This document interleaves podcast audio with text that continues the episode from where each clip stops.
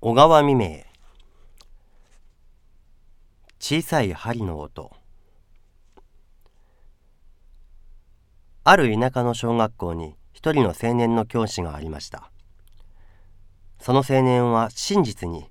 小さな子供たちを教えたのであります。2年3年と青年はその寂しい変化の乏しい田舎にいるうちに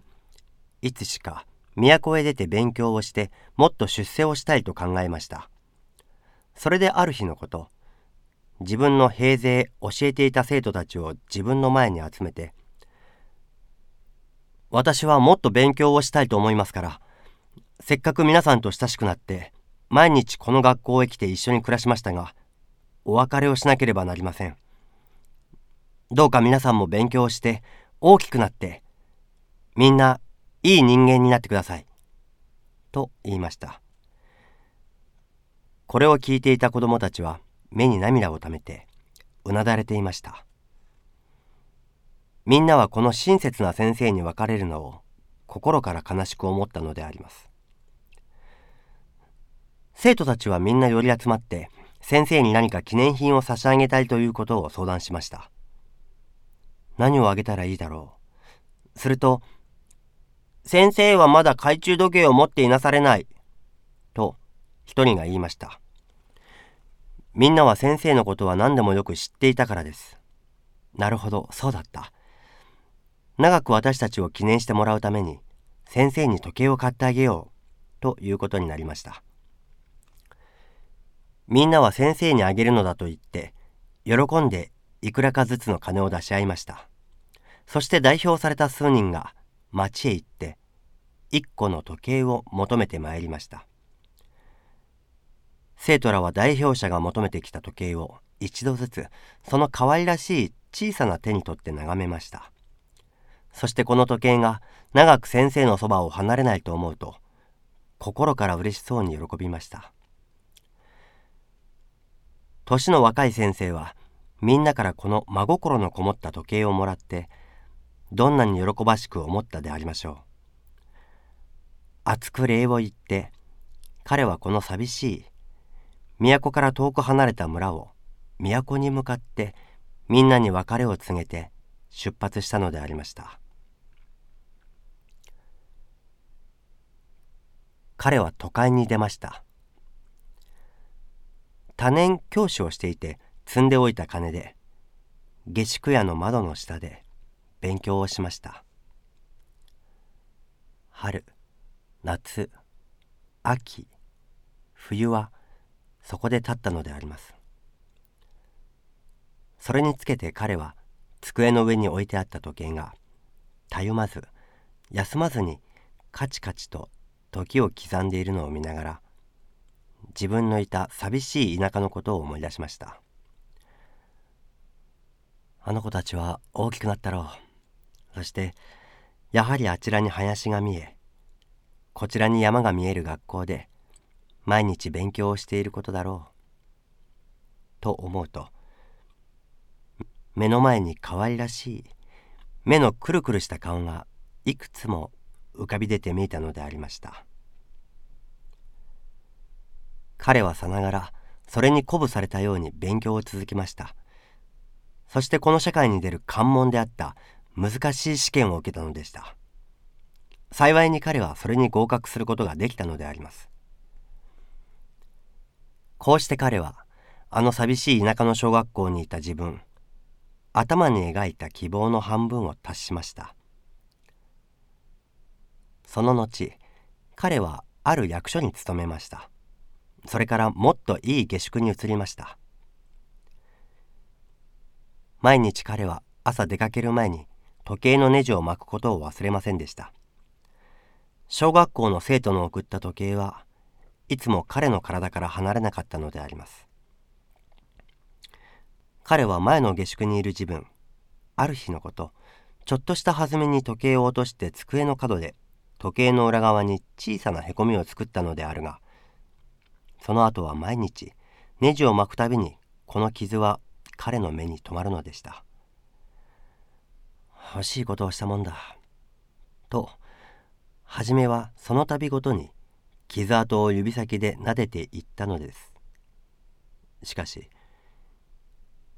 いつ忘れるということもなくだんだんそのことが気にかからぬようになりました。数年の後彼は今まで勤めていた役所からある会社に移りました。しかもいい位置に座るようになりました。彼の服装は今までとは変わらなければなりませんでした。服装ばかりでなく一切が変わらなければなりませんでした。彼は旧型の大きな安時計を下げて会社に行くことを気恥ずかしく感じました。ずいぶん長くこの時計も役に立ったものだ。もうしかしこれに暇をやっても悪くはあるまい。これほど使えばたくさんというものだ。と彼は思いました。彼はその時計を古道具屋に売りました。そして小さな新型の時計を求めました。さすがに新しい時計を求めて時計屋から外に出て賑やかな往来を歩いた時は彼は昔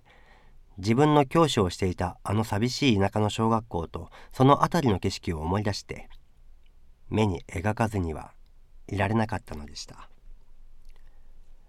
けれど彼にとって今昔のみすぼらしい自分のことを考えることはむしろ苦痛でありました本当にそのことはくだらない。自ら何も衛生的にならなくとも良さそうなものだ。すべて過去というものは陰気なことで埋まっていると彼は思ったのであります。さらに数年の後には彼は会社で最も幅の利く重役でありました。誰が今日の様子を見るものでその昔青年時代を田舎の小学校でよれよれになった袴を履いて鼻たらし子供を教えていたあのみすぼらしかった姿を想像するものがありましょう彼は大きないかめしい椅子にふんぞり返っていました。頭髪はきれいに分けて口ひげを短く刈り金縁の眼鏡をかけています。そして最新流行風の洋服を着てプラチナの時計の鎖がガラスの窓から入る灰色の空の光線に鈍い光を反射していました。彼はあの大きな旧型の時計を売ってからその後幾度時計を取り替えたでありましょう。最近まで持っていた金時計は彼がある夜のことネジを少し強く巻いたかと思うとゼンマイが切れてしまいました。早速修繕は刺したもののもはやその故障の起こった時計をいつまでも持っている気にはなれなかったのです。そこで彼はプラチナの時計にそれを変えたのでありました。高価なプラチナの時計は今彼の持っている時計でありますがやはり完全の機械ではないと見えて標準時より1日に3分間遅れるのでありました。彼には何より自分が完全な最良の時計を持たないという不満がありました。しかしこの時計に限ってそんなことはないはずだと思っているので当座彼は社に来ると求人に気象台で電話をかけさせて時間を問い合わせたものです。給仕は彼の顔を見るとまたかと言わぬばかりの目つきをしました。しかし後になってはどうしても3分間遅れるということを確かめるとそれでも自分の時計は正確だ標準時の方が間違っているとは言われなくなって彼はどうしたらまことに正確な時計が得られるかと呆然椅子にもたれながら別に自分はすることもないのでそんなことを妄想していたのであります。